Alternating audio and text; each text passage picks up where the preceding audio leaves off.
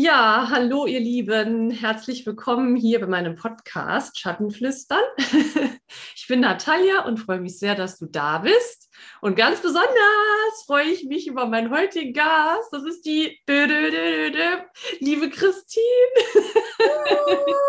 ja, Christine, ich freue mich sehr, sehr, sehr, dass wir heute hier ein bisschen zusammen schnacken werden, weil wir haben ja doch schon einiges äh, zusammen erlebt, trotz dass wir uns ja noch gar nicht live, also ne, so begegnet sind, aber es fühlt sich halt echt so, es ist so eine tiefe Verbindung, ähm, weil wir auch schon allein schon aus dem Saarland kommen, ne? wir sind ja. Saarländerin. aber nein, das ist also, ähm, ja, wir haben einfach schon super viel zusammen erlebt und geteilt, unter anderem ja auch über die, ähm, über das Täterhealing, wo wir zusammengefunden haben. Aber Christine, stell dich doch einfach mal gerne selbst kurz vor, wer du bist, was du machst und äh, ja, Wer ist Christine? Spannende Frage. Also, ähm, ich bin letztendlich auch nur ein Mensch hier wie jeder andere und bringe aber so meine ganz eigenen Qualitäten mit. Und ich möchte ein bisschen einfach darüber erzählen, was ich quasi so hm, mache. Und zwar bin ich einerseits Physiotherapeutin, auf der anderen Seite bin ich aber auch ähm, Mentorin und Coachin für Menschen, die auf dem Weg sind, zurück zu ihrem eigenen Herzen, sich wieder mit sich selbst verbinden wollen und in ihre wahre Essenz eintauchen wollen und wieder ihre, ihre Kraft und ihr Leuchten wieder in die Welt bringen möchten, die aber diesen Zugang nicht zu sich haben, weil sie zu sehr in ihrer zwei Quadratzentimeter Box in ihrem Verstand gefangen sind. Mhm. Und ja, da versuche ich einfach durch die verschiedenen ähm, Tools oder Praktiken, die ich gelernt habe, den Menschen da zu helfen. Mhm. Ja, genau. Und ansonsten hast du ja schon so schön gesagt, ich komme aus dem Saarland, aus dem wunderschönen Saarland. Und ja, mhm. also, so viel erstmal zu mir. Ja, vielen Dank. Und äh, wir haben ja auch schon sehr früh festgestellt, also wir kennen uns ja noch nicht mal ein Jahr, aber mir kommt das wirklich schon viel länger vor. Wir sind ja wir haben jetzt zueinander gefunden, sozusagen letztes Jahr im ähm, Oktober, glaube ich, im Herbst auf jeden Fall, über die wunderbare Florentine. ähm, ja, zum Theta Healing eben. Und aber wir haben da auch noch eine weitere Gemeinsamkeit. Ähm, und zwar ist das, hat es ja mit dem Essen zu tun. Und das soll auch heute so ein bisschen so der, ja, der Aufhänger sein, in Anführungszeichen, wenn man überhaupt so davon sprechen kann. Ähm, weil es betrifft ja viele junge Frauen, natürlich auch Männer, ne, die wollen wir ja gar nicht ausklammern, aber ich glaube gerade das Thema Essen, emotionales Essen, Essstörungen, ähm, in vielfältigen Formen betrifft halt häufig Frauen. Mhm. Und das ist so ein wichtiges Thema. Also ähm, du hast ja auch einen Podcast, du hast ja auch schon so ein bisschen darüber geteilt, ich auch. Aber ich finde es einfach so wertvoll und ich finde, man kann auch gar nicht oft genug darüber sprechen, äh, nicht um hier rumzujammern, sondern um zu helfen. Und zwar die Ursachen zu ergründen, wo kann das entstanden sein, wie rum, wieso, warum, weshalb und was kann man tun. Und deswegen, Christine, vielleicht magst du einfach mal so ein bisschen ähm, erzählen, also warum das dein Thema ist, ähm, wann das vielleicht angefangen hat, wie es sich bei dir geäußert hat und wie du damit umgehst. Gerne. Angefangen hat es vor fast ziemlich genau sieben Jahren oder nein, eigentlich schon, schon früher, schon fast so neun Jahre in die Richtung, wo ich mit meinen Eltern oder mit meiner Familie an Weihnachten saß und es war der zweite Weihnachtsfeiertag, ich weiß noch ganz genau, und wir saßen beim Essen und ich hatte von mir immer ein Bild davon, dass ich eigentlich schmal bin, dass ich eine normale Figur habe, einfach so durchschnittsmäßig, sag ich mal. Und ich war da etwa 15 äh, Jahre und hatte mich noch nicht so viel damit beschäftigt mit Thema Klamotten, Mode, das war mir eigentlich alles egal. Und wir saßen aber da beim Essen und wir haben uns über jemanden unterhalten, die im Ausland war und zurückkam und zugeholt hatte. Also Kurzerklärung dazu, im Saarland sagen wir zu und abholen, zu Gewicht zunehmen und abnehmen. und ähm, ich dachte, sie wäre vom Gewicht her, mh, mm, also hätte sie mehr als ich und ich ganz selbstsicher dann auch das geteilt, ne, gesagt so, ja, ich bin, ne, viel, sowieso viel dünner. Und dann hat mein Papa mich angeguckt und hat gesagt, nee, Tine, ihr seid ungefähr gleich. Und ich war so, wie? Wir sind ungefähr gleich. Und das war für mich wie so ein richtiger Schlag ins Gesicht, weil ich auf einmal ähm, dieses Bild, was ich von mir selbst hatte, komplett wie so ein Kartenhaus zusammengeklappt ist. Und ich mich hinterfragt habe und gedacht habe, okay, wenn ich die ganze Zeit das von mir dachte, wer oder wie sehe ich dann eigentlich in Wirklichkeit aus? Was ist denn in Wirklichkeit dann normal oder gesund? Und da stand eigentlich für mich dann felsenfest fest, okay, ich muss etwas verändern. Ich muss abnehmen. Und ich meine, da war ich 15. Und wir kennen es ja aber alle, ne? Da fängt so die Zeit an, wo man sich dann doch anfängt dafür zu interessieren. Man fängt an, in Modemagazinen zu blättern. Hier die Shape und was weiß ich, wie sie auch alle heißen, ne? Und auch ein bisschen so auf Instagram sich zu bewegen und du siehst nur schlanke Menschen, die alle super schöne Proportionen haben, die sehr dünn sind, vielleicht auch sehr durchtrainiert sind, aber immer diese eine gewisse Körperform haben. Und alles andere hast du nicht gesehen in den Medien. Oder du hast es gesehen, aber wenn du es gesehen hast, dann war das eher so in die Richtung von, das ist der schlechte Zustand und das andere ist der gute Zustand. Da möchtest du hin. Und wenn du da bist, dann bist du glücklich. Und dann habe ich angefangen mit Diäten. Ich habe Low Carb gemacht und habe ja viel Sport gemacht auf einmal und konnte ein paar Kilos verlieren. Aber es hat sich nicht wirklich konsequent gehalten. Also ich war nicht sehr konsequent in dem. Dann habe ich das genauso wieder halt zugenommen, weil ich dann nicht mehr auf meine Ernährung geachtet habe. Und dann vor etwa jetzt siebeneinhalb Jahren hat es intensiv angefangen, wo ich gesagt habe, ich bin so totunglücklich damit, mit meinem Gewicht, mit meinem Aussehen. Es muss sich etwas verändern. Und dann habe ich wirklich angefangen, konsequent Low Carb zu leben. Und in den Sommerferien, die jetzt ja quasi sieben, vor sieben Jahren die Sommerferien haben, ich glaube, jetzt ungefähr angefangen. Und da bin ich zum Beispiel, ähm, ich bin morgens aufgestanden und bin erstmal eine Runde laufen gegangen. Und ich hasse Laufen. Ich hasse Laufen. Aber was tut man nicht alles, um abzunehmen, ne? Und dann bin ich laufen gegangen und bis ich dann ne, geduscht hatte und alles drum und dran und dann etwas gegessen hatte, was halb zwölf. Und da habe ich dann ein bisschen Obst gegessen und Joghurt. Und dann habe ich den ganzen Tag nichts gegessen bis abends um halb sechs. Und da habe ich dann Low Carb, also ein Salat oder ein Omelette und ein bisschen Gemüse. Und das war's. Und mehr habe ich nicht gegessen. Und es war natürlich super erfolgreich, weil ich super viel Gewicht verloren habe und ganz schnell auch gemerkt habe mit dem Feedback, das ich von dem Außen bekommen habe, das ist gut, was ich mache. Ich habe super viele Komplimente bekommen.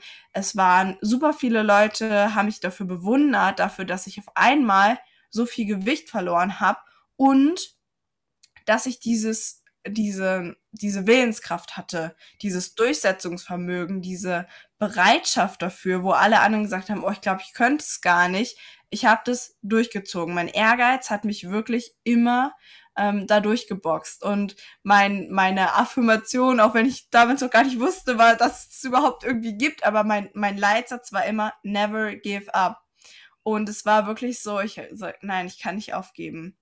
Und was damals angefangen hat aus einem gewissen Leidensdruck heraus, wurde eine Leidenschaft für mich. Also ich habe das gar nicht als Zwang empfunden, aber ich habe jeden Tag Sport gemacht und meine Ernährung war etwas, worüber ich mich definiert habe. Das war sehr getaktet. Ich musste immer wissen, wann gibt es die nächste Mahlzeit, was gibt es zum Essen. Mein Tag war quasi um mein Essen herum gestaltet. Also nicht nach dem Motto, um drei habe ich den Termin und ich gucke dann halt, wann ich esse, sondern wann esse ich und wie lege ich den Termin. Und in sehr schlimmen Phasen war es tatsächlich so, dass ich Termine abgesagt habe, wenn sie nicht meinem Essensplan entsprochen habe, wo Menschen mich gefragt haben, hast du Lust? Spontan. Und ich war direkt schon so, nee, spontan auf gar keinen Fall. Äh, sowieso nicht. Habe ich so, nee, nee, ich kann nicht, weil ähm, 100 Ausreden gesucht, aber nie halt wirklich die Wahrheit gesagt. Und es hat sich über eine sehr lange Zeit gezogen wo ich dann auch die verschiedensten Dinge ausprobiert habe. Von Low Carb habe ich irgendwann gemerkt, das passt gar nicht für mich, bin ich zu High Carb, Low Fat gewechselt und mit Low Fat meine ich wirklich 5 Gramm Fett am Tag. Und das habe ich wirklich sehr extrem betrieben. Und das Ding aber an der ganzen Sache war, mir war das überhaupt nicht bewusst. Mir war klar, ich habe eine gewisse, sage ich mal, ähm, mh, mir fehlt gerade das richtige Wort dafür, aber ich habe so, ein, so eine gewisse Anziehung zum Essen. Also ich war schon sehr auf das Essen fixiert aber ich dachte nicht, dass ich ein Problem damit im richtigen Sinne habe, weil ich nicht eine klassische Essstörung hatte, wie zum Beispiel Magersucht oder Bulimie. Das war bei mir nicht der Fall und ich war auch, obwohl ich sehr viel Gewicht verloren hatte, ich war nie magersüchtig. Ich war immer an der Untergrenze zum, also vom Normal Normalgewicht. Ich war immer so, wenn du den BMI anguckst, war ich gerade so das letzte Fitzelchen, was noch okay war. Und ich war immer so, nee, ich bin noch nicht untergewichtig. Mein BMI sagt, ich bin noch im normalen Bereich. Mein, mein, die Waage sagt, ich bin noch im normalen Bereich. Alles ist super. Mir geht's top. Ich fühle mich super. Ich habe alles im Griff. Ich habe alles unter Kontrolle. Und das ging ja über fast sechs Jahre so.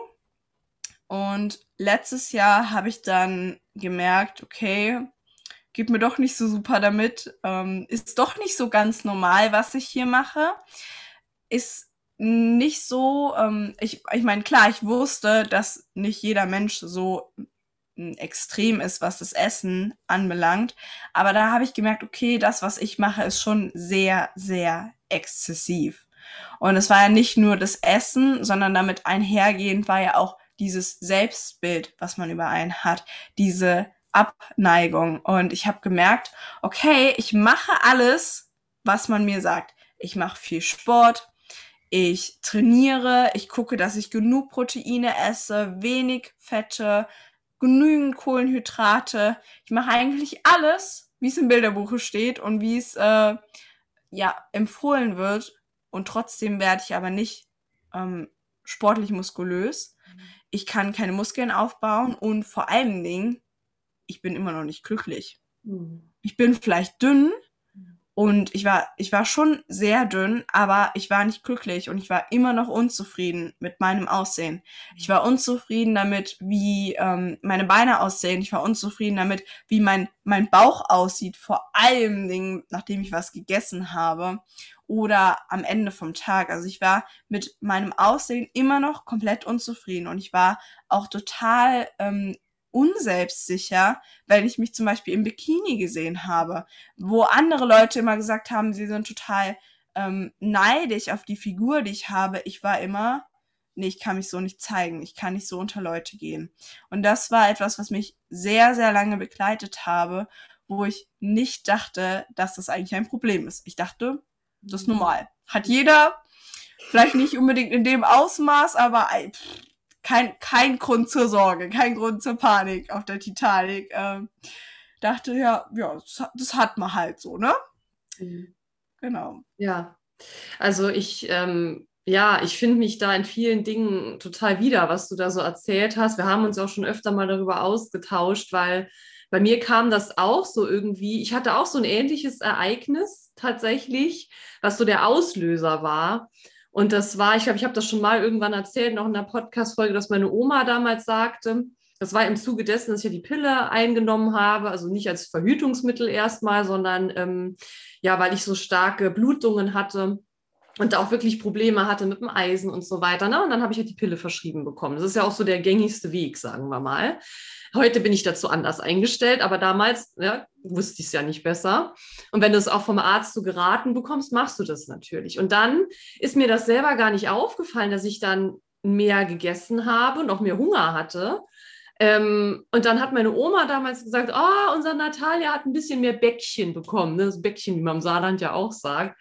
Und ich so, das war für mich wirklich auch ach du Scheiße, das ist jetzt nicht dein Ernst. Wirklich, das war nur dieser Satz und auf einmal hat sich mein komplettes Bild über mich selbst verändert. Also ich war da auch, ich glaube, 16 so in dem Dreh und ähm, und dann habe ich gedacht, oh mein Gott, wirklich, und das war dann von jetzt auf gleich, habe ich mich anders gesehen. Ich habe wirklich total die verzerrte Wahrnehmung gehabt und äh, habe dann auch fast nichts mehr gegessen. Also bei mir war das wirklich so, dass ich ähm, noch nicht mal mehr gesund, sondern ich habe einmal am Tag richtig gegessen und ansonsten morgens in der Schule einen Apfel und ähm, abends dann nur eine Laugenbrezel. Das war immer mein Abendessen und mittags habe ich relativ normal gegessen, habe aber auch parallel exzessive Sport betrieben. Absolut, absolut. Also damals äh, hatten wir noch Pferde, da habe ich dann auch im, im Stall alles noch Mögliche gemacht und dann darüber hinaus laufen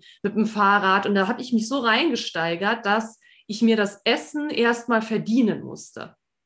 Genau dasselbe, also wirklich mein, mein kompletter Tag hat sich danach ausgerichtet nach dem Essen. Ich konnte auch an nichts anderes denken, Gefühl, weil ich permanent Hunger hatte auf der einen Seite. Und wie du das auch gesagt hast, der komplette Tag war um das Essen gebaut. Also Essen eigentlich als das ähm, Ultimative und gleichzeitig als der Feind. Das war ja nichts Positives, das war der Feind. Aber den brauchst du ja, um zu überleben. Und das war so ein Teufelskreis. Und ja, bei mir war das dann halt wirklich so, nicht, dass ich komplett abgemagert war, aber ja, das hat man schon gesehen. Aber das Problem ist genau dasselbe wie bei dir, dass du eigentlich Beifall bekommen hast. Ich weiß noch eine Situation, war ich mit meiner Mama damals in so einem Klamottenladen da hat die, ich weiß es noch, als wäre es gestern gewesen und die Frau meinte so, die hat ja mal eine Traumfigur. Also hier, ne, können wir mal gucken, können wir die kleinste Jeansgröße nehmen. Weißt du, so richtig so das gefeiert und dann habe ich mich natürlich gut gefühlt, ne? Habe ich mich gut gefühlt. Wenn ich heute Fotos sehe von damals, als ich so 16, 17 war, das ging bei mir so zwei Jahre etwa, boah, da würde ich mich am liebsten selbst in den Arm nehmen und sagen, boah, Mädel, ne? Also wirklich wie so ein Hungerhaken, aber ich habe mich trotzdem im Spiegel angesehen, genauso wie du, und habe gedacht, nee, ich bin, das ist immer noch zu viel. Das muss, das ist immer noch zu viel. Ne? Also die Wahrnehmung setzt da wirklich aus. Es ist einfach verzerrt. Und, ähm, und vor allem, wenn das Außen äh, quasi dir das dann noch positiv spiegelt. Meine Familie hat dann irgendwann gesagt, boah, das da ist jetzt irgendwie nicht mehr gesund, aber ich konnte es auch nicht ändern in dem Moment. Späterhin konnte ich es dann irgendwann shiften, aber in dem Moment ging das einfach nicht. Christine, ähm, wo kam denn, also du hast ja gerade eben schon gesagt, das ist bei dir ja noch gar nicht so lange, du hast es ja sechs Jahre, hast du das ja quasi durch. Und ich würde mal behaupten, zumindest bei mir ist es so, heute gehe ich ganz anders mit dem Thema Essen um, aber das hat schon Narben hinterlassen.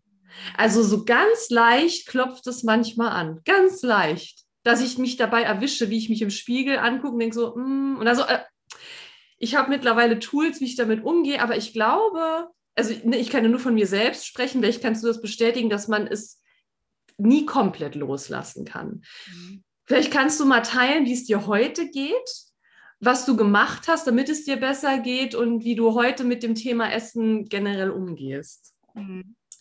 Also man sagt ja immer so schön, wenn so, so ein gewisses, man feiert Bergfest, man ist so über den Berg und da würde ich mich definitiv beschreiben, ich bin über den Berg, aber ich bin noch nicht zu 100 Prozent ähm, normal, was das Essen angeht. Ich habe immer noch Momente, wo ich in alte Muster verfalle, wo ich Gedanken habe, wo ich denke so, okay, das sind ähm, noch ja Narben oder Überbleibsel von dieser Essstörung.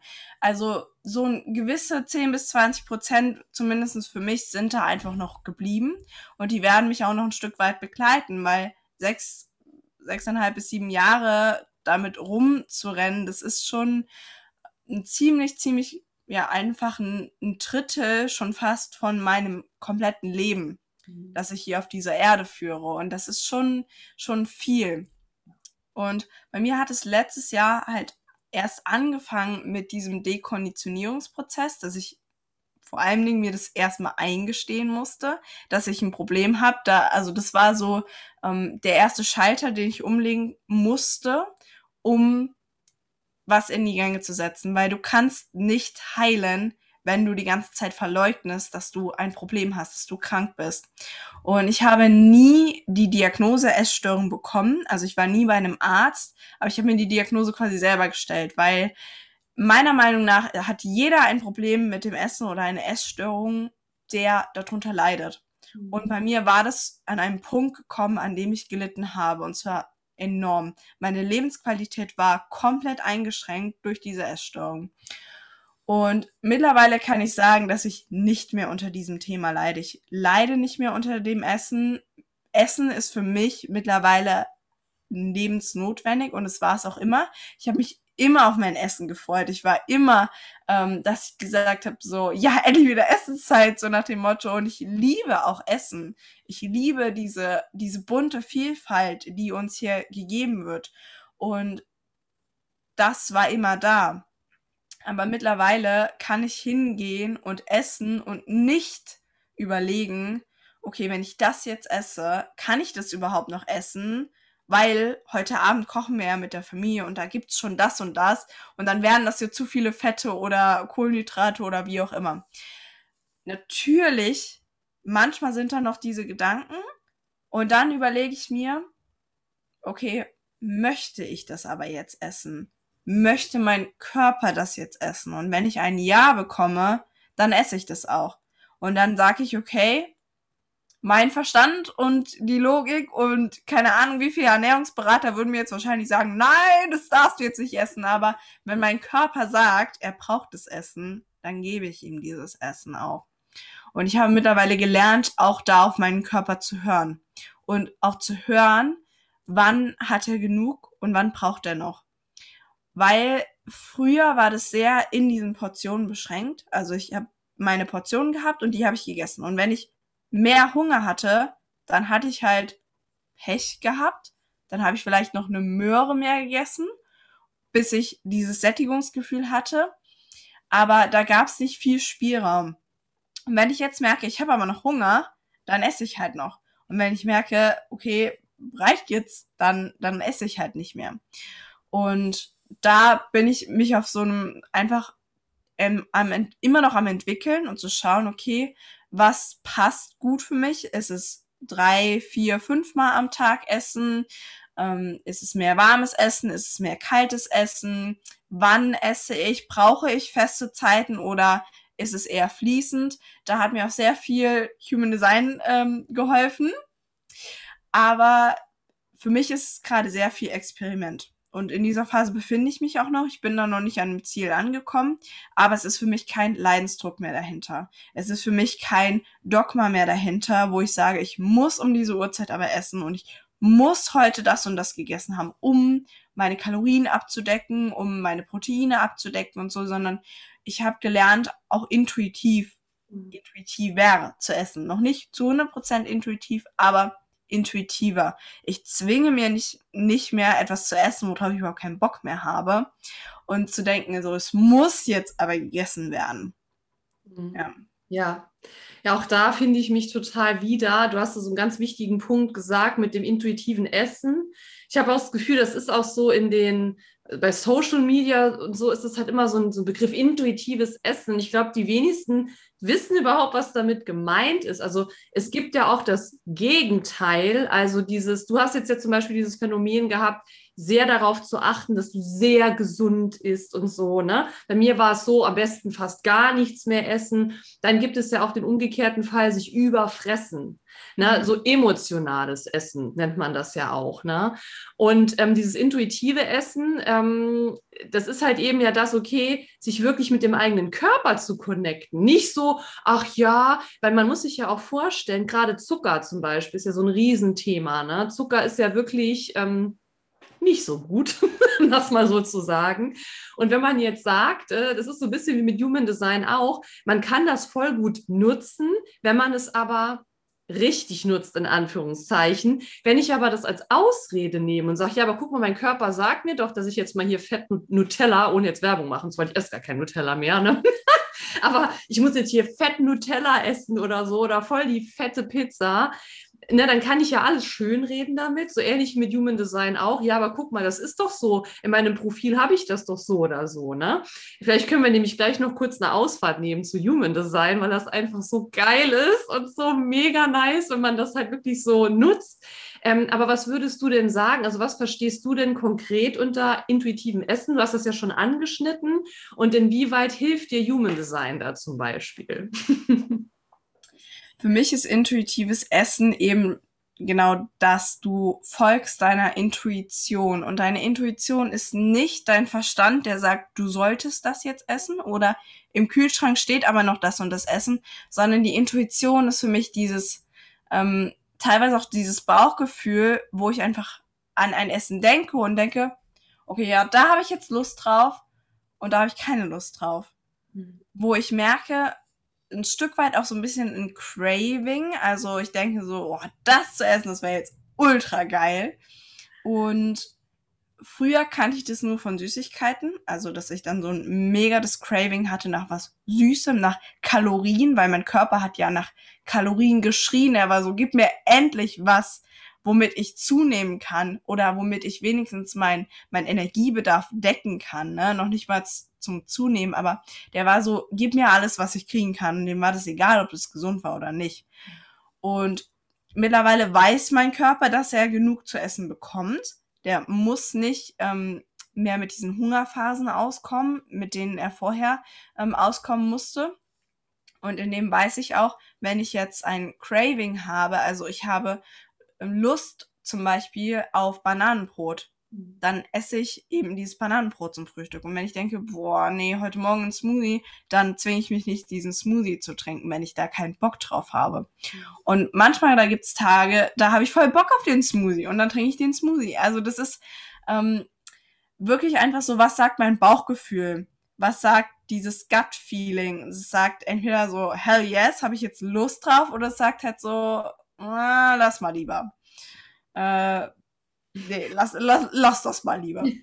ja. ähm, mhm. Und wie mir Human Design da geholfen hat, ich weiß nicht, ob du schon mal über Human Design geredet hast, ob ich dazu noch mal was. Ähm, ja, gerne so. Äh, in, im Podcast jetzt noch nicht, also kannst du gerne mal so grob erklären, für die, die jetzt noch gar keinen Plan haben, ne, so ganz grob und dann gerne, wie es für dich dahingehend geholfen hat. Ja. Also ich sage immer, Human Design ist unser Blueprint. Das ist die Möglichkeit oder das Potenzial, mit dem wir auf die Welt kommen, um am besten das auszuleben, wofür wir hergekommen sind. Da ist alles drin, unsere Gaben, unsere Schattenaspekte, aber auch, wie wir am besten auf dieser Welt operieren, in Bezug auf, wie verdauen wir am besten. Nicht nur Nahrung, sondern eben auch Informationen. Wie lernen wir am besten? In welcher Umgebung fühlen wir uns am wohlsten? Welche Art der Liebe oder Sexualität ist für mich die beste? Welche Art von Sport ist für mich die beste? Und eben, welche Form der Ernährung ist für mich die beste? Und wenn du dann noch tiefer gehst, also wirklich tief, tief, tief in dein Design eintauchst, dann kannst du auch schauen, okay, welche Aminosäuren braucht mein Körper? Welche braucht er mehr Fette? Oder braucht er vielleicht mehr Kohlenhydrate oder braucht er vielleicht sogar mehr Proteine? Also da kannst du wirklich ganz, ganz tief eintauchen. Aber was mir am Anfang geholfen hat, war zu erkennen, erstmal, was für ein Energietyp bin ich und wie viele Zentren habe ich definiert. Und ich bin zum Beispiel ein manifestierender Generator und ich habe acht von neun Zentren definiert. Das heißt, ich bringe sehr, sehr viel Kraft mit auf diese Welt. Und als ich zum ersten Mal meinen Chart gesehen habe, war ich so, wo ist diese Kraft? Also, ich, ich kann das nicht fühlen. Ich war wirklich so, wo zur Hölle soll diese Kraft stecken, ne? Also, alles schön und gut, hört sich klasse an. Hätte ich auch gerne, aber ich fühl's nicht. Und da habe ich gemerkt, okay, ich kann das ja auch gar nicht fühlen, wenn mein Körper gar nicht die Energie bekommt. Mhm. Weil Nahrung ist ja letztendlich dafür da, damit unser Körper es umbauen kann, damit er Energie hat. Mhm. Und wenn diese Energie nicht bereitgestellt wird in Form von Nahrung, dann kann diese Energie natürlich auch nicht verwertet werden oder so genutzt werden. Und dann habe ich mir angeguckt, wie kann mein Körper am besten verdauen. Und es ist tatsächlich so, dass ich mehr geregelte Mahlzeiten brauche, also dass ich wirklich schauen darf, okay, ähm, ich brauche feste Zeiten zum Essen, also das ist schon so.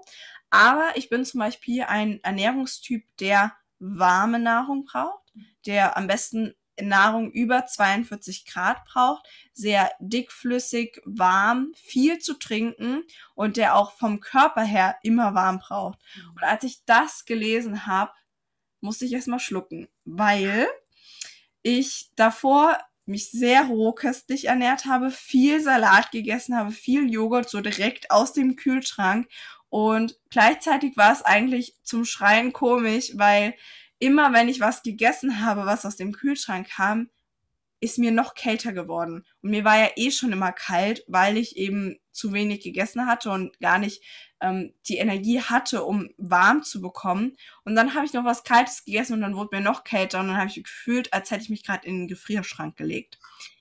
Und als ich das gesehen habe, war ich so, okay, jetzt, jetzt ergibt, jetzt ergibt alles Sinn auf eine, auf eine Art und Weise. Und ich war so, ja, wenn ich einfach was Warmes essen würde, wenn mir kalt ist, dann würde mir auch warm werden, was ja eigentlich so logisch ist. Aber mein Verstand hat immer gesagt, nein, mhm. du musst Salate essen, du musst dich rohköstig ernähren, weil das eben das Beste ist für dich, ähm, weil das so gesund ist. Und dann habe ich ge gemerkt, ja, ich esse zwar gerne Rohkost, aber das ist nicht die Ernährung, die meinem Körper gut tut. Mein Verstand denkt vielleicht, es tut mir gut, aber meinem Körper tut es nicht gut. Mhm. Und da lerne ich mich gerade sehr zu dekonditionieren und es klappt auch noch nicht immer. Ich esse immer noch gerne den kalten Joghurt aus dem Kühlschrank, ähm, aber mittlerweile weiß ich dann, okay, mein Körper kühlt dann schnell aus, deswegen mache ich mir direkt einen Tee und es können draußen 30 Grad sein, ich mache mir trotzdem den Tee und dann trinke ich da währenddessen oder nach einen Tee,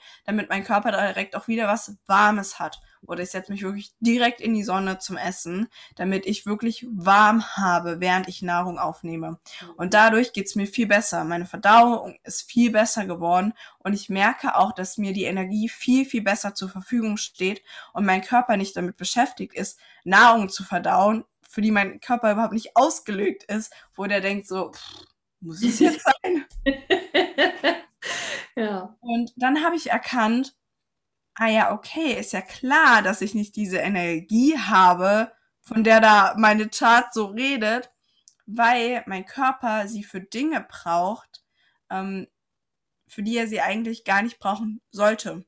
Die eigentlich gar nicht vorgesehen sind in der Art und Weise, wie ich am besten auf dieser Welt agiere und operiere. Mhm. Und da ist für mich halt Human Design ein Ansatzpunkt, weil es letztendlich ist es klar, es ist nochmal auf einer gewissen Art und Weise logisch über die Verstandsebene, aber es zeigt uns eben, ah, okay, ich bin individuell und das, was in den Medien steht und für alle als gut empfunden wird, das muss nicht auf mich passen. Es kann sein, dass diese eine Person, die diese Ernährungsform erfunden hat, dass das 100% auf die passt aber es ist nicht das, was zu mir gehört. Mhm. Und dann geht es eben um das Human Design Experiment.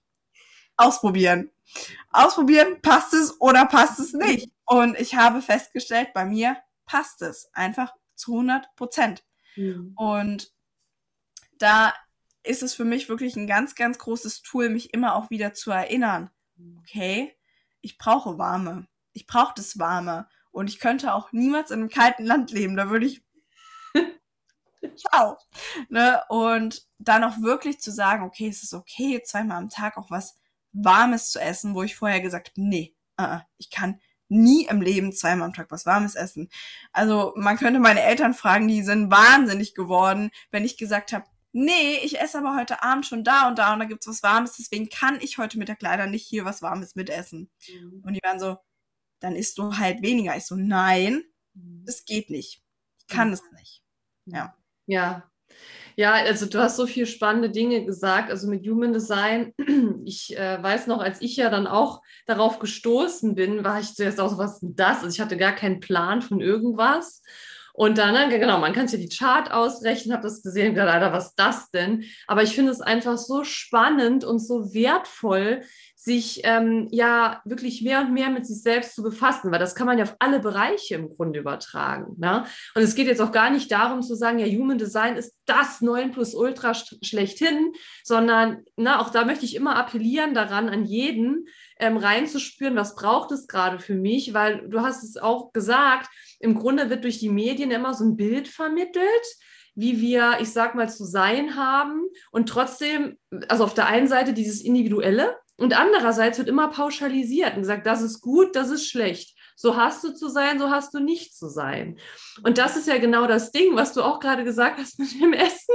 Bei mir war das safe genauso. Einmal am Tag warm, ansonsten niente. Ne? Das geht auf keinen Fall. Und das ist ja, man ist ja so blockiert darin, da kann, da kann auch jeder kommen und, und dir sagen, pass mal auf, das spielt doch gar keine Rolle. Wenn du das selbst nicht checkst und das nicht landet, nicht andockt, ja, dann, dann, änderst, dann ändert sich das auch einfach nicht. das war bei mir ganz genauso. Und ich habe immer noch diesen Spruch im Kopf.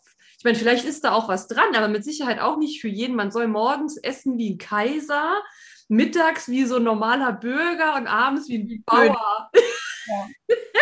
und ja. wirklich, das war so für mich, ah ja, okay, weil wenn du abends dann mehr isst und warm isst, dann wirst du, dann nimmst du automatisch zu. Und das muss man sich mal vorstellen, wie konditioniert man wird. Und vielleicht ist das nicht bei jedem so, aber bei mir war das so, dass sich diese Dinge so festgesetzt haben, dass ich wie ein Gefangener war, wie eine Gefangene in meinem eigenen Körper.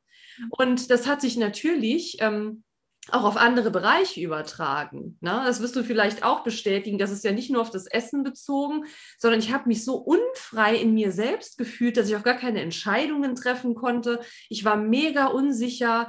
Ich war ähm, die angepassteste Person überhaupt. Ich wollte am liebsten überhaupt nicht auffallen. Ja, wie so ein Chamäleon sich an alles immer angepasst. Und weil ich überhaupt nicht in meiner Mitte war und überhaupt nicht in der Verbindung war zu mir. Und das muss man sich einfach mal bewusst machen, was das für eine Kraft hat. Und wenn man zum Beispiel so ein Tool wie Human Design nutzen möchte, ist ja jedem selbst überlassen.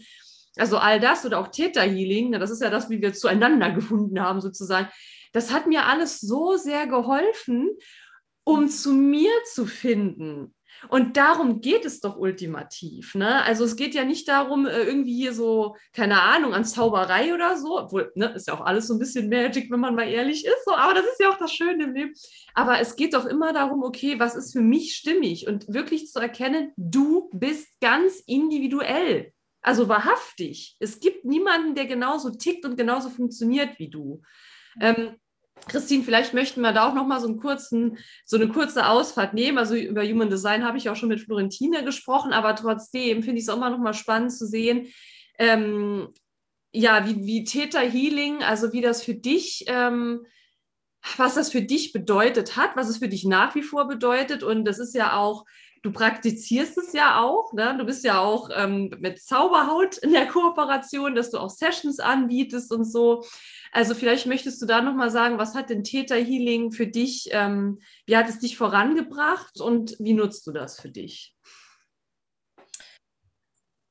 Theta Healing hat mein Leben in so vielen Dingen geändert, das ist gar nicht in Worte zu fassen. Also meine erste Session, danach hat sich mein Leben um 180 Grad gedreht. Also das war eine Transformation, wo ich nicht dachte, dass das überhaupt möglich ist. Und es hat mich vor allen Dingen selbst ermächtigt. Es hat mir gezeigt, was für eine Kraft auch in Glaubenssätzen steht oder existiert und wie sehr diese Glaubenssätze einen limitieren können. Und ich war selber sehr lange Zeit in meinem Verstand gefangen. Ich dachte, der Verstand ist so diese kleine Schuhschachtel in meinem Kopf, ne? Und da hat sich alles drin abgespielt. Und wenn diese Schuhschachtel aber negativ in Anführungszeichen eingerichtet ist mit mit Gedanken, die dich manipulieren, die dich blockieren, die dich klein halten, nicht weil dein Unterbewusstsein dich hasst, sondern weil dein Unterbewusstsein dich schützen möchte, dann hast du eine ziemlich harte Zeit in diesem Leben, weil du immer wieder gegen diese Wand rennst diese Glaswand, die du überhaupt nicht wahrnimmst. Ich sage immer so gerne, ähm, dass unser Unterbewusstsein ein großes U-Boot ist und unser Bewusstsein so ein kleines Fischerbötchen und die sind aber durch ein Seil verbunden. Und das kleine Fischerbötchen will jetzt fahren, möchte zu, zu der Traumfigur hinfahren, ne, zu ich will mich glücklich und gesund in meinem Körper fühlen. Und ich möchte, ne, und unser Unterbewusstsein fährt aber in die ganz andere Richtung. Sagt, du kannst ja so glücklich sein in deinem Körper, wie du willst, aber du kannst ja sowieso nie glücklich sein, weil du ja sowieso nicht gut genug dafür bist. Du musst ja erstmal XYZ erreichen, um wirklich glücklich zu sein. Und dann kannst du in deinem Verstand noch dich so viel anstrengen, wie du möchtest. Du hast keine Chance gegen dieses U-Boot. Du kannst dich noch so sehr ins Zeug legen und alle Kraftreserven, die du hast, anwenden, um mit deinem Ruderboot zu paddeln. Und das U-Boot schnippt mit dem Finger und du hast keine Chance. Du hast keine Chance und du musst, also, oder beziehungsweise mit Theta Healing habe ich gelernt, mein U-Boot und mein Fischerboot in die gleiche Richtung auszurichten. Also wirklich, dass beides in Alignment miteinander ist, dass beides in die gleiche Richtung fährt. Und das tut's nicht immer. Ich meine, es gibt immer noch Momente, wo ich mir denke, so, okay, mein U-Boot scheint gegen Süden zu fahren, obwohl ich Richtung Norden möchte. Das ist jetzt irgendwie ungünstig. Und da hat aber Theta Healing mir so sehr geholfen, weil was war das letztendlich, was mich blockiert hat? Das waren Glaubenssätze. Ich darf nicht nach 18 Uhr essen. Wenn du nach 18 Uhr isst, wirst du dick. Du musst, du darfst nicht mehr als einmal am Tag was Warmes essen. Du musst ähm, dich Rohkost ernähren. Umso mehr Rohkost du isst, desto besser. Ne? Wir haben, also gibt ja ganz, ganz viele einfach Glaubenssätze. Glaubenssätze, die dir sagen und wie du zu sein hast und was du zu tun hast. Und wenn du die einfach felsenfest glaubst, dann kann noch so oft jemand kommen und sagen, nee, dein Unterbewusstsein sagt aber, ist aber halt so, ne? Und da hat Theta Healing mir einfach so sehr geholfen, das loszulassen. Und vor allen Dingen auch den, den viel, viel tieferen Sinn hinter meiner Essstörung zu verstehen und nicht nur diese Glaubenssätze aufzulösen in Bezug auf das Essen, sondern eben noch viel, viel tiefer zu tauchen, zu erkennen, warum lehne ich eigentlich mich so sehr ab? Warum lehne ich diesen Körper so sehr ab? Warum habe ich diesen Hass, diese Abneigung gegen mich? Warum ist es so? Warum sind mein Körper und ich in einem ständigen Kampf gegeneinander, weil in sechs Jahren Essstörung oder auch davor, mein Körper und ich, wir standen an zwei ganz anderen Richtungen. Wir standen an zwei Enden von einem Strick und wir haben ständig Tauziehen gemacht und wir sind nie zu einem Konsens gekommen. Und Theta Healing hat mir gezeigt, dass ich auch mit meinem Körper zusammen agieren kann und dass der nicht der Feind ist. Mhm und dass ich auch mich hier auf der Erde als Mensch in einem Körper überhaupt erst einmal wohlfühlen kann. Was es überhaupt bedeutet, sich in der eigenen Haut und in dem eigenen Körper wohlzufühlen. Und wirklich auch zu sagen, ich bin gern hier auf der Erde und ich bin gerne in diesem Körper, in dem ich geboren bin. Und es gibt keinen Zufall. Das Universum macht keine Fehler. Du bist nicht aus Zufall in dem Körper, in dem du bist. Und er sieht auch nicht aus Zufall so aus, wie er aussieht, sondern hinter all dem stehen Erfahrungen, Dinge, die wir lernen wollen. Und das zu verstehen und bei mir eben diese Gründe zu verstehen, das hat mir so sehr geholfen, das einfach zu akzeptieren. Und dadurch konnte ich das Ganze dann loslassen oder beziehungsweise es hat sich einfach von selber gelöst. Ja. Ja. das ist super wichtig. Ne? Also es geht ja wirklich erstmal darum, das anzuerkennen, ne? weil solange man eben davor wegrennt, ich finde das so schön, dieses Bild mit dem Unterbewusstsein, mit dem U-Boot und um den Paddelboot, das ist so cool, wirklich. Weil genau so ist es ja auch. Ne? Ähm, das ist ja wirklich genau das und es geht ja darum, dass die wirklich in eine Richtung steuern. Und solange wir uns äh, dessen nicht bewusst sind, funktioniert das auch nicht. Ne? Dann kannst du an der Oberfläche so rumkratzen, aber solange eben der Kern vorhanden ist und der, ich sag mal, so konditioniert ist, dass er gegen dich arbeitet, dann ändert sich nichts. Und da ist halt ja wirklich Theta Healing, wie du auch gesagt hast, so eine grandiose Methode. Und es geht ja, kann ja auch so leicht gehen. Nicht alles immer, aber man stellt sich vielleicht da so, keine Ahnung, was drunter vor. Aber es ist im Grunde eine Fragetechnik, um halt wirklich zu schauen, was ist der Ursprung? Warum ist es da? Wie dient es mir noch? Und wie kann ich es dann letztlich loslassen, um dann in die Heilung zu kommen? So. Und ähm, also mega wertvoll. Und äh, ich, ich kann das auch wirklich immer nur bestätigen und sagen, wie dass es wirklich um das Ganzheitliche geht. Ne? Dass, wenn man wirklich eine Veränderung will, wenn man wirklich in den Einklang mit sich selbst kommen will, egal um welches Thema es geht, dann geht es immer da muss es immer an den Kern gehen, immer. Ja, da kommen wir halt nicht drum herum. Und Christine, was mir da noch abschließend dazu einfällt, was ich noch gerne einmal aufgreifen wollen würde, das war auch immer so dein Thema. Ich meine, bist ja erst Anfang 20, also fast Mitte 20, aber noch Anfang 20. Und das war ja auch immer so dein Thema, boah, aber ich bin noch so jung und da fallen mir natürlich auch direkt ähm, ja, so äh, Jugendliche ein, junge Erwachsene, die vielleicht auch so denken, also jeder hat ja sein Päckchen zu tragen und man hat dann so vielleicht auch diesen Glaubenssatz, ich bin noch zu jung dazu, ja, also ich bin da noch nicht alt genug dafür oder noch nicht erwachsen genug oder reif genug, wie auch immer. Ähm, das ist ja gar nicht mein Thema. So, ähm, was würdest du denn, also wie bist du denn für dich selber damit umgegangen, mit diesem, ich bin noch zu jung dazu? Und was würdest du denn einem solchen Menschen sagen? Also, ähm, ja, wenn er dann ein Problem hat, nehmen wir ruhig mal das mit dem Essen, weil das unser Aufhänger war. Wenn eine junge Frau vielleicht zu dir kommt und sagt so und so, ähm, wie würdest du damit umgehen? also, ich hoffe erstmal, man versteht mich, weil hier regnet es gerade total und es prasselt sehr auf mein Dach ein. Ähm, Alles gut, man hört dich. Sehr gut. Also eine Essstörung ist ja eigentlich eher was, was Jugendliche betrifft oder eben junge Frauen und Erwachsene, die eben dieses Problem haben mit dem Essen, das sich in der Jugend entwickelt, weil man möchte eben aussehen wie ähm, die ganzen Models, wie die ganzen Fitnessblogger, wie einfach hübsche, schöne Menschen auf Instagram sich präsentieren.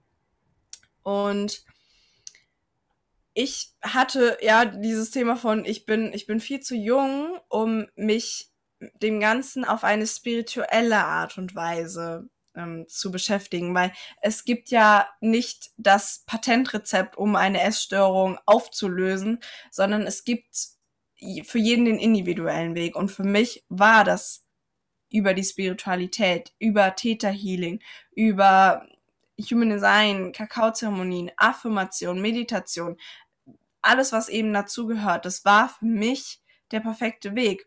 Und wenn Person X, die du gerade zuhörst, wenn es dich ruft, es gibt keinen Zufall. Wie ich schon gesagt habe, das Universum macht keinen Fehler, weil ich sehe das so, unsere Seele sucht sich gewisse Erfahrungen aus auf dieser Erde.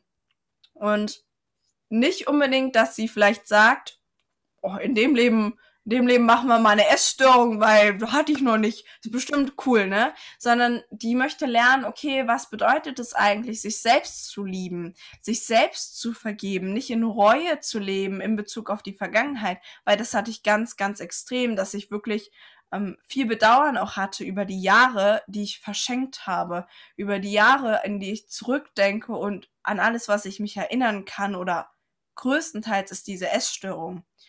Da zu lernen, mir selbst zu vergeben, das hat sich meine Seele ausgesucht. Und unsere Seele führt uns einerseits in diesen Schlamassel einmal rein, in diese ähm, Situation, wo wir denken so, are you serious?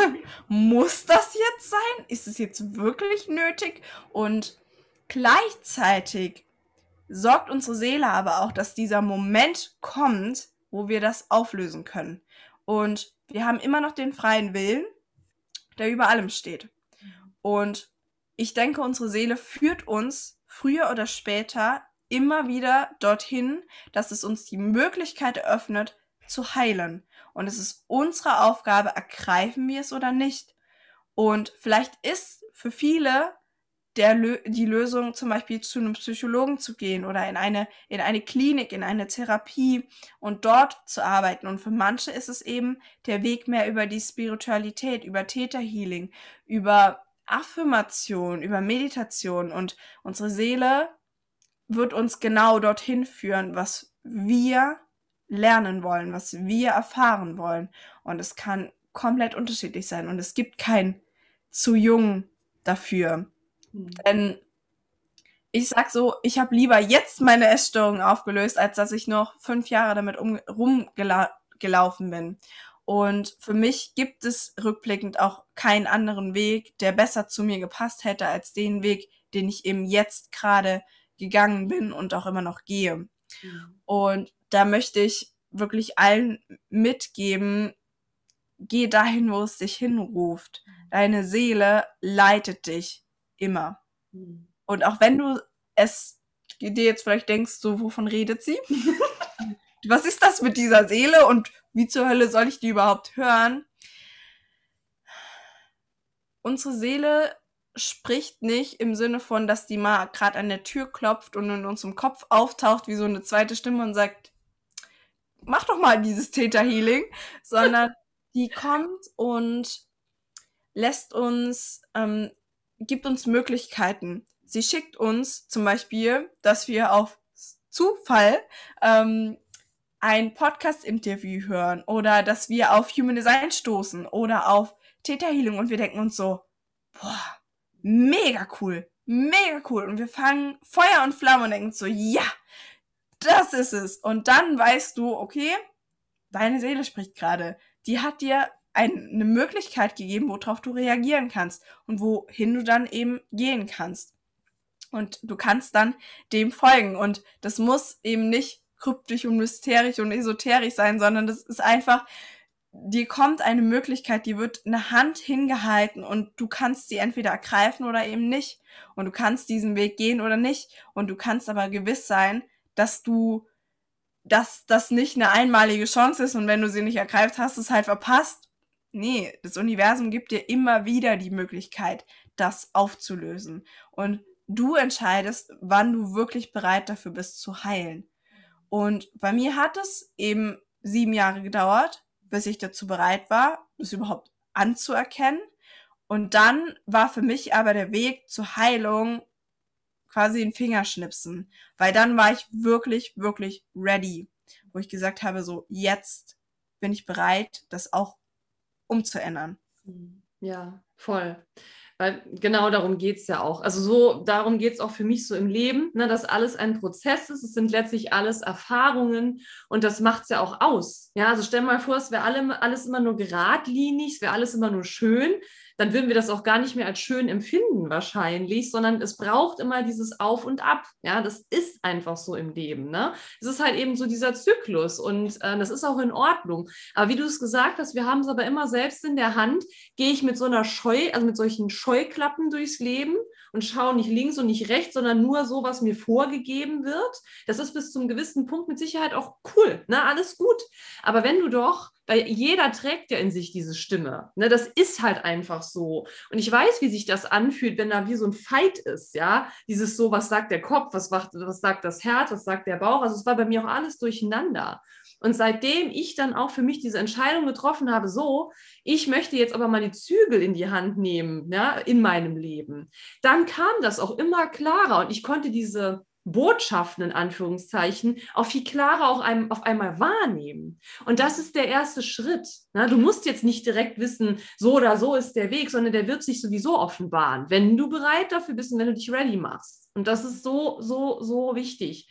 Egal welches Thema es betrifft, ob es ein großes Thema ist wie, wie Krankheit oder so. Und ich möchte nochmal an der Stelle sagen, natürlich sind wir keine Mediziner, wir sind keine Psychologen oder Psychiater oder sonst was, ja sondern wir bieten lediglich ja Möglichkeiten, die eine Alternative bilden können, ergänzend sein, wirken können, aber ne, um Gottes Willen, man will sich ja hier nicht mit, mit äh, solchen Menschen auf eine Ebene stellen, darin geht es ja aber auch gar nicht, ja, sondern wir teilen ja auch aus unseren Erfahrungen, was uns geholfen hat, was uns vorangebracht hat und da kann ja jeder selber entscheiden, was er daraus macht letztlich, ne. Ah, Christine, gibt es noch irgendwas abschließend, was du sagen möchtest und äh, sag doch auch sehr gerne, wie man sich mit dir vernetzen kann, weil es kann ja sein, dass der ein oder andere jetzt total Christine-Fan ist und sagt, boah, bei Christine möchte ich doch auch jetzt mal eine Session buchen oder wie sie sich sonst wie mit dir verknüpfen, werde ich auch sowieso alles verlinken. Aber genau, deine abschließenden Worte und wie kann man sich mit dir verbinden? Meine abschließenden Worte sind gar nicht so spirituell, sondern ich möchte nur noch mal kurz darauf hinweisen, dass es mir wirklich wichtig ist zu sagen, so eine Essstörung kann enorme Konsequenzen für den Körper haben, die mir damals gar nicht bewusst waren. Aber ich hatte auch vier Jahre lang meine Blutung nicht. Also ich hatte, ähm, wer sich vielleicht auch ein bisschen wiederfindet in meinen Worten, der darf gerne mal die Worte Orthorexie und hypothalamische Amenorrhoe googeln, weil das ist die Kategorie, sag ich jetzt mal, unter die ich gefallen bin mit meiner Essstörung und mit meinem ähm, ja schon Krankheitsbild. Und ich sage bewusst Krankheitsbild, weil ich mir sehr lange damit schwer getan habe, das auch als wirklich Krankheit anzunehmen. Und diese Sache ist verdammt ernst. Da gibt's nichts zu spaßen, da gibt's nichts schön zu reden und da ist auch überhaupt nichts schön oder toll dran, sondern das ist wirklich ein Problem und es ist eine ernste Sache. Und Menschen, die eine Essstörung haben, die leiden enorm. Die sind enorm gefangen in ihrem Kopf. Und was, es hat so extreme Auswirkungen auf unseren Körper, die zum Glück die meisten in dem Stadium, wo ich mich noch befand, reversibel sind. Und ich möchte keine Angst verbreiten, aber das muss nicht sein. Unser Körper muss nicht so leiden, weil es, es ist keine Lebensqualität. Man gewinnt dadurch nichts. Man bekommt dadurch nicht Liebe oder Anerkennung und das, was man bekommt, ist eigentlich nur eine Fake-Sicherheit und eine Fake-Liebe, die gar nicht richtig echt ist. Und da sollte man sich immer bewusst machen, dass die Gesundheit die höchste Priorität sein sollte und dass jeder, der ein Problem damit hat, sich Hilfe holen sollte. Und das ist überhaupt nichts Verwerfliches. Ich hatte jetzt das Glück, dass ich relativ gut selbst mir helfen konnte, dass ich ähm, so den Ehrgeiz, der mich in diese Essstörung gebracht hatte, auch hatte, um mich aus dieser Essstörung auch wieder rauszunehmen. Und ich habe mich trotzdem meiner Familie und meinen Freunden mitgeteilt. Und ich habe auch Hilfe in Anspruch genommen, indem ich nicht zu einem Psychologen gegangen bin, aber zu Beratungen, dass ich ja auch Heil-Sessions gemacht habe, um eben dieses alte Muster zu durchbrechen, weil gegen sein, wie ich schon gesagt habe, ne, U-Boot und Fischerboot dagegen anzurennen, das ist verdammt schwierig und nicht jeder ist dafür geeignet, das alleine zu machen. Und es ist absolut nichts Verwerfliches, sich dabei Hilfe zu holen. Und es kann egal wer sein. Und wenn es nur ist, mit einer Freundin darüber sprechen und das Thema einmal thematisieren. Und ich finde, das müsste noch viel, viel mehr in die Welt gebracht werden. Da müsste noch viel, viel offener darüber geredet werden, was für Auswirkungen das hat. Mhm. Und ein abschließender Satz noch dazu. Du bist nicht dafür gemacht, dass du in Klamotten passt, sondern deine Klamotten sind dafür gemacht, dass sie dir passen. Du bist nicht dafür gemacht, in Kleidergröße XS oder 34 zu passen, sondern die Kleidung ist dafür da, dass sie deinen Körper umhüllt und deinen Körper ähm, umschmeichelt. Und nicht, dass du in diese Größe passt, die vorgegeben ist. Du musst überhaupt nirgendwo vor allen Dingen reinpassen. In, du musst dich nicht in eine Box stecken oder sagen, ich muss aber so und so sein, außer die Person, wo du wirklich spürst, das bin ich. Auf einer ganz, ganz tiefen Ebene.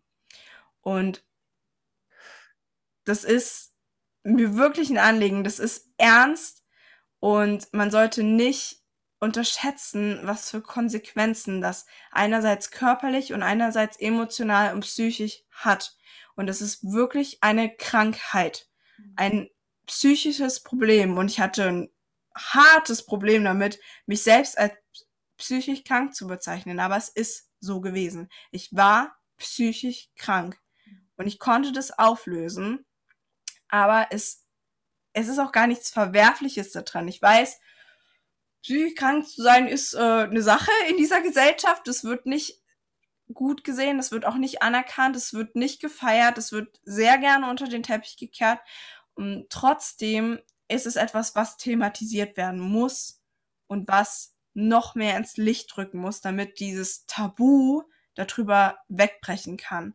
Und ich kann es nur noch mal sagen, hol dir Hilfe, wenn du merkst, dass es für dich ein Thema ist.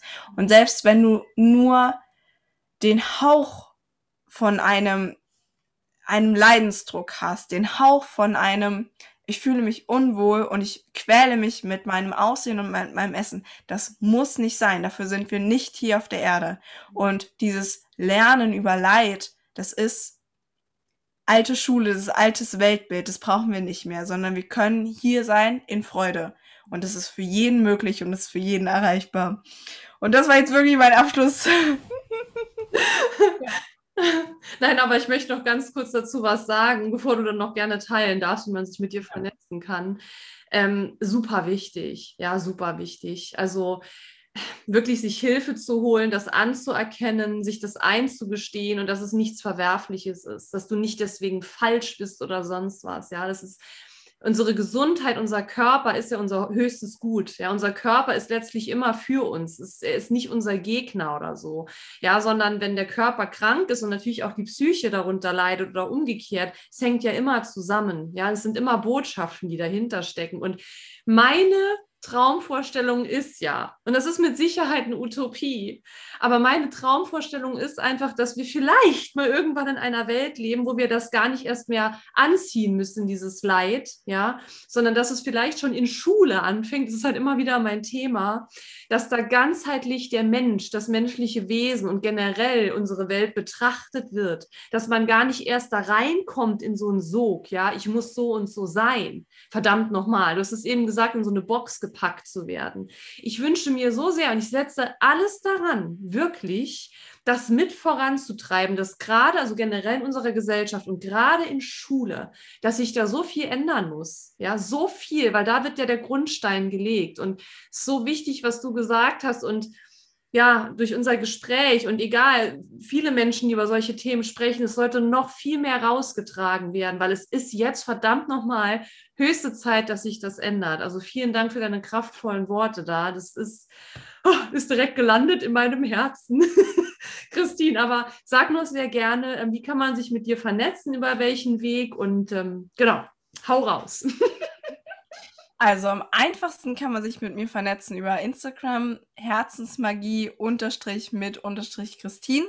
Da findest du alle meine Links, da findest du den Link zu meiner Zauberhaut-Webseite, wo man Theta Healing Sessions bei mir buchen kann. Da findest du ähm, Infos über ja meine Story über noch mehr, also ich werde da die nächsten ja, Wochen auch noch mehr über das Thema Essstörung auch wirklich teilen, weil ich zwischenzeitlich kurz davon weggekommen bin, aber ich merke einfach immer wieder, es ist ein Thema, worüber man sprechen muss.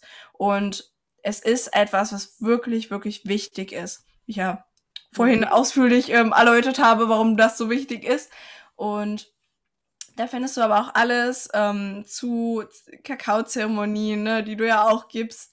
Und mh, mm, da findest du auch den Link zu meinem Podcast, The Power of You, der auch noch mehr wachsen wird in den nächsten Wochen. Und ja, alle, alle Angebote, sag ich mal, und alles, was ich in den nächsten Wochen, Tagen, Monaten noch so kreieren werde. Und ähm, vor allen Dingen auch einfach sehr viele persönliche Worte, die aus dem Herzen kommen, die ich dort teile und auch sprechen möchte, weil es mir wichtig ist, dass es unter die Menschheit kommt. Hm, super, super wichtig. Und möchte da abschließend wirklich noch sagen, auch an die Leute da, da draußen so raus, denn du bist niemals zu jung für etwas oder zu alt.